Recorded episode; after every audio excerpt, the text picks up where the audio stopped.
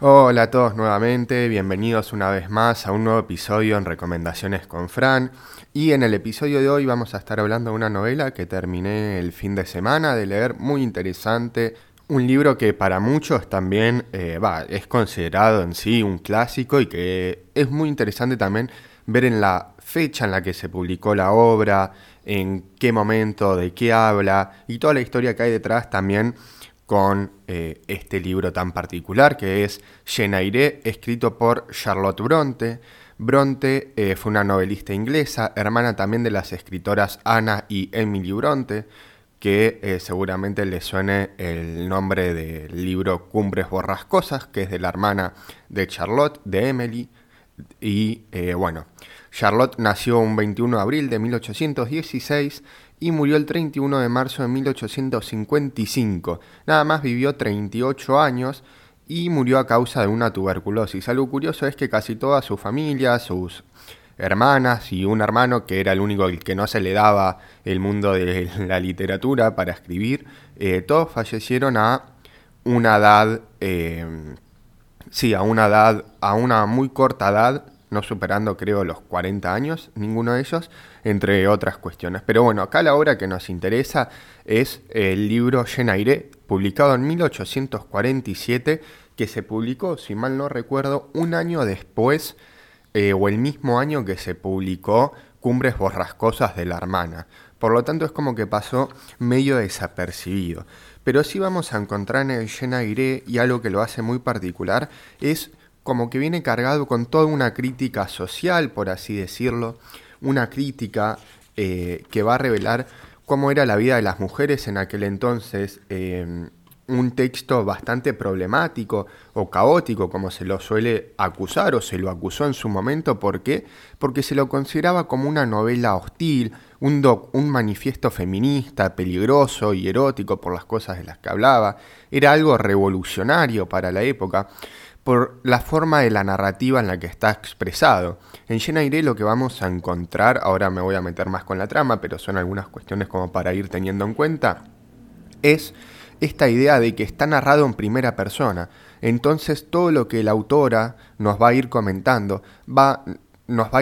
a interpelar a nosotros como lectores. Vamos a ver que eh, en realidad la obra está relatada por Jenna Aire y es ella que nos está contando su vida. Vamos a ver fragmentos de la obra en la que ella se va a referir siempre en su, a sí misma en tercera persona y también nos va a decir, queridos lectores, si ha llegado hasta acá o usted piensa este tipo de cuestiones de cómo está narrada la obra de, eh, Charlotte Aire que es lo que llama también la atención este tipo de manifiestos. ¿De qué va a hablar Genaire? Genaire va a hablar de una novela que va a tratar sobre el poder y el conflicto, que va a estar escrita también en una época de inestabilidad política y social. También va a estar transcurrida en una, en una ciudad textil del norte industrial de Inglaterra, entonces muchas cosas van a tener que ver con las situaciones de este momento. Pero la historia en sí misma va a girar y ahora sí nos metemos con Aire, con una niña huérfana, sus dos padres murieron cuando ella nació, al poco tiempo de que ella nació, y se va a vivir con el hermano de su madre, el que también fallece y se tiene que quedar con, eh, con su tía, que tiene tres hermanos, va, tres primos en realidad, dos primas y un primo, y la tía no la quiere, Jenaire es una chica, como va a decir la tía, eh, revoltosa, maleducada, que tiene malos tratos con sus primos, con ella, no se sabe comportar, entonces la va a maltratar todo el tiempo y ella va a estar ahí como pasándola mal, también va a ser maltratada por sus primos, sobre todo por su primo, ciertas circunstancias, hasta que la van a... Eh, la van a enviar a un colegio para deshacerse de ella y no verla nunca más. Entonces, en Aire nos va a tratar la historia, una historia de reivindicación de la libertad individual, de eh, la denuncia del hambre voraz que había en la época también, ¿no? En ciertas situaciones que vamos a ver que Aire y situaciones que se nos van a ir contando, que van a ir atravesando cómo eh, la sociedad inglesa estaba atravesando por un mal momento, ya sea económico, social, eh, higiénico, ¿no? En muchas cuestiones. Y esto es lo que la historia también va a hablar. Va a, hablar también de una historia intelectual y emocional, porque a lo largo de la obra vamos a ir viendo también cómo Jenna Iré evoluciona en su aspecto emocional, eh, puede tomar decisiones no solo guiadas por eh, lo emocional, sino que como que se puede priorizar ella sobre estas cuestiones emocionales que va a ir sintiendo y sobre su desarrollo intelectual, que es lo que la va a motivar, pero siempre centrado también en un componente social. La verdad que es una historia muy entretenida, pero también tenemos que tener en cuenta la historia que no va a estar dividida por eh, partes, aunque sí podemos segmentarla en partes, como vamos a ir viendo, pero no de manera explícita, sino por los tramos que van a ir sucediendo a lo largo de la novela. Eh, en Genaire, acá lo tengo anotado, lo voy a buscar, así se los digo bien. Acá encontré lo que me había anotado, y es que esto de las etapas, nosotros el libro solo vamos a ver que está estructurado en capítulos, son, si no me equivoco, 38 capítulos, son algo así de 600 eh, y pico de hojas, 630 hojas el libro, se lee fácil, es entretenido de leer, pero ya vamos a llegar a esa parte sino que nosotros vamos a tener cinco etapas. Estas cinco etapas no es que la autora va a decir, bueno, eh, como tenemos en otros libros, no sé, como en Dostoyevsky u otros autores que nos dicen primera parte y el título, sino que acá solo empezamos como una novela común con los capítulos y se van sucediendo. Y cada una de las etapas de la evolución de Genaire va a estar relacionada con la situación en la que está viviendo. En un primer eh, momento de estas cinco etapas, el primer lugar donde ella va a vivir, que esto no, nada más voy a decir los nombres, no es un spoiler de las situaciones, sino que es eh, la casa donde vive con su tío, se llama Gateshead, que significa la puerta de los orígenes. Gate de puerta, head de cabeza, origen. Luego eh, también vamos a tener lo que se llama Lowood, que es al colegio donde ella la va a mandar, y es una alegoría a madera baja, donde eh, van a suceder un montón de situaciones de enfermedades, de conflictos, de diferentes situaciones que van a ir sucediendo. Entonces cada uno de los lugares eh, físicos donde Jenna Iré va a estar con su nombre va a implicar un tipo de evolución personal y de esta reivindicación individual que se va a proponer. Después tenemos a eh, Thornfield, que literalmente significa campo de espinos, y se refiere, eh, siempre va a estar entramado con esta, eh, considerando la época, ¿no? También y todo con la Biblia, muchas cosas, y se refiere a las espinas con que Dios maldice al hombre en el Génesis. También vamos a tener otro lugar que se llama Moorhouse o Marsh End, Moor de páramo y Marsh de pantano, y sugiere la aridez de las divagaciones de Shane, entre otras cuestiones. Entonces vamos a ir pasando por un montón de etapas. En cada una de estas etapas vamos a ver desde la pequeña Jane hasta la Jane adulta. También tenemos que considerar algo. La historia empieza con Jane eh, de 8 años, no, perdón, un poquito menos, más o menos, creo que 6 o 7. Y la historia, van a ser 10 años de historia lo que se nos cuenta. tenemos que considerar la situación epocal que a los 19, 20 años eh, la gente ya estaba casada, tenía hijos y un montón de cosas más. Entonces es como que vamos a ver la transición de Jane desde su infancia, su breve adolescencia, hasta, eh, si es que podemos llamar adolescencia, hasta la vida ya adulta y cómo llega. Es decir, la novela va a terminar con Jane a la edad de 20 años nada más. Así es como va a llegar. Y en cada una de estas etapas vamos a ir viendo eh, diferentes personajes que se van a ir interponiendo y que van a ser, va a estar todo relacionado, pero que van a ser. A mí me gustó mucho personalmente la primera parte, la de Gateshead y la de Sornfield. Me gustó la última parte, se me hizo un poco, no sé si fantasiosa, pero un poco como que se iba al hilo conductor o no la sentí tan atrapante como las otras partes. Pero bueno, es una novela muy entretenida para leer y poder ir llevando y ir teniendo en cuestión y considerando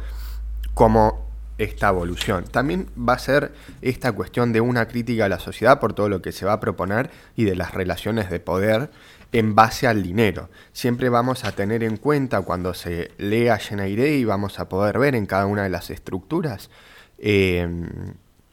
que es una mujer, eh, va, no, es una mujer no, que todas las relaciones y todo lo que la gente le va a decir va a girar en torno al poder adquisitivo que tiene. Entonces siempre va a haber como esta idea de que si ella tuviera plata o heredaría alguna cosa o alguna que otra cuestión, podrían pertenecer a los círculos más elevados de la sociedad, eh, cómo cambiaría su estatus social y todas sus cosas que actualmente ella no goza, porque ella siempre va a ser la historia de una huérfana que vivió con una tía que la tía la echó de la casa, la mandó a este colegio y desde ahí ella tuvo que hacer su propio camino. Y no es que la mandó a un colegio que la tía tenía el poder adquisitivo como para hacerlo de buen nivel, sino que lo mandó a uno público a unos cuantos kilómetros de distancia de donde vivían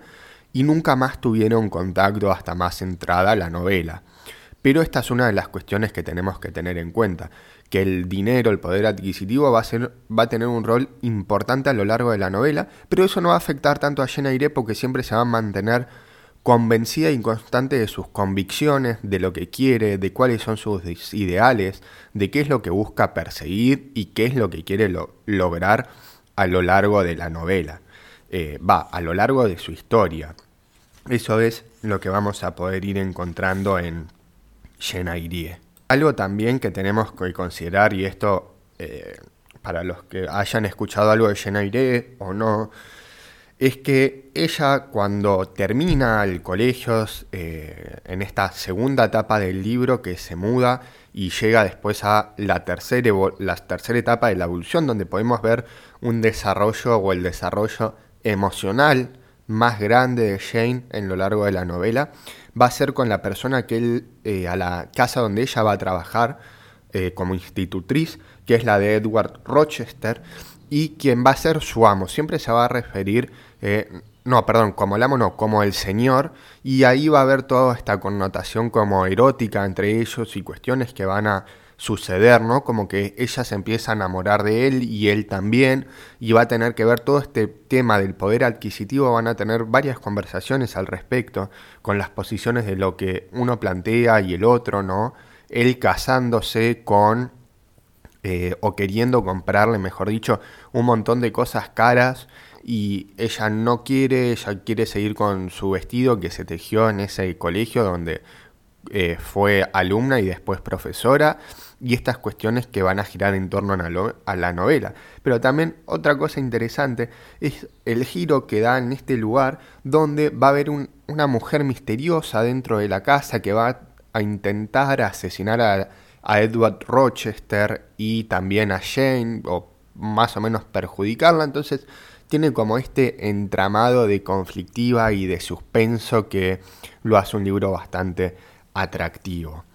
Em, entre otras cuestiones. La verdad que es un libro eh, interesante para leer. A mí el final la verdad que me decepcionó un poco, más que nada pensando y reivindicando como que empezaba como una crítica a la sociedad, al rol de las mujeres, la emancipación individual y esta reivindicación de la libertad que va a girar tanto en la novela. Eh, el final me decepcionó porque es como que, si bien Jane sigue eh, como se dice, convencida o firme en sus convicciones y de lo que ella cree, el hecho de el final, de cómo termina la novela, para mí, ¿no? y esto es completamente subjetivo, es como que descarrila un poco todo el trabajo que se venía haciendo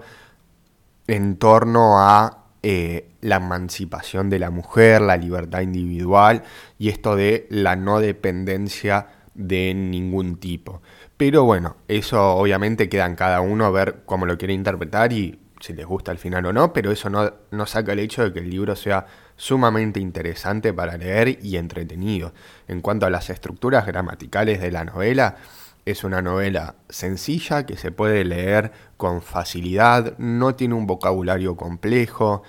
eh, ni nada por el estilo, sino que está narrado en primera persona y en tercera persona, más que nada, de las situaciones que va viviendo Yenaire y de los diálogos que ella va reconstruyendo con todas estas personas que fue teniendo a lo largo de la novela. Bueno, y eso es todo, espero que les haya gustado. Y si les gustó pueden seguirme en Spotify, YouTube y en Instagram como recomendaciones con Fran y compartirlo con sus amigos. Me serviría también si en Spotify pueden puntuar el podcast y eh, nos vemos en el próximo episodio.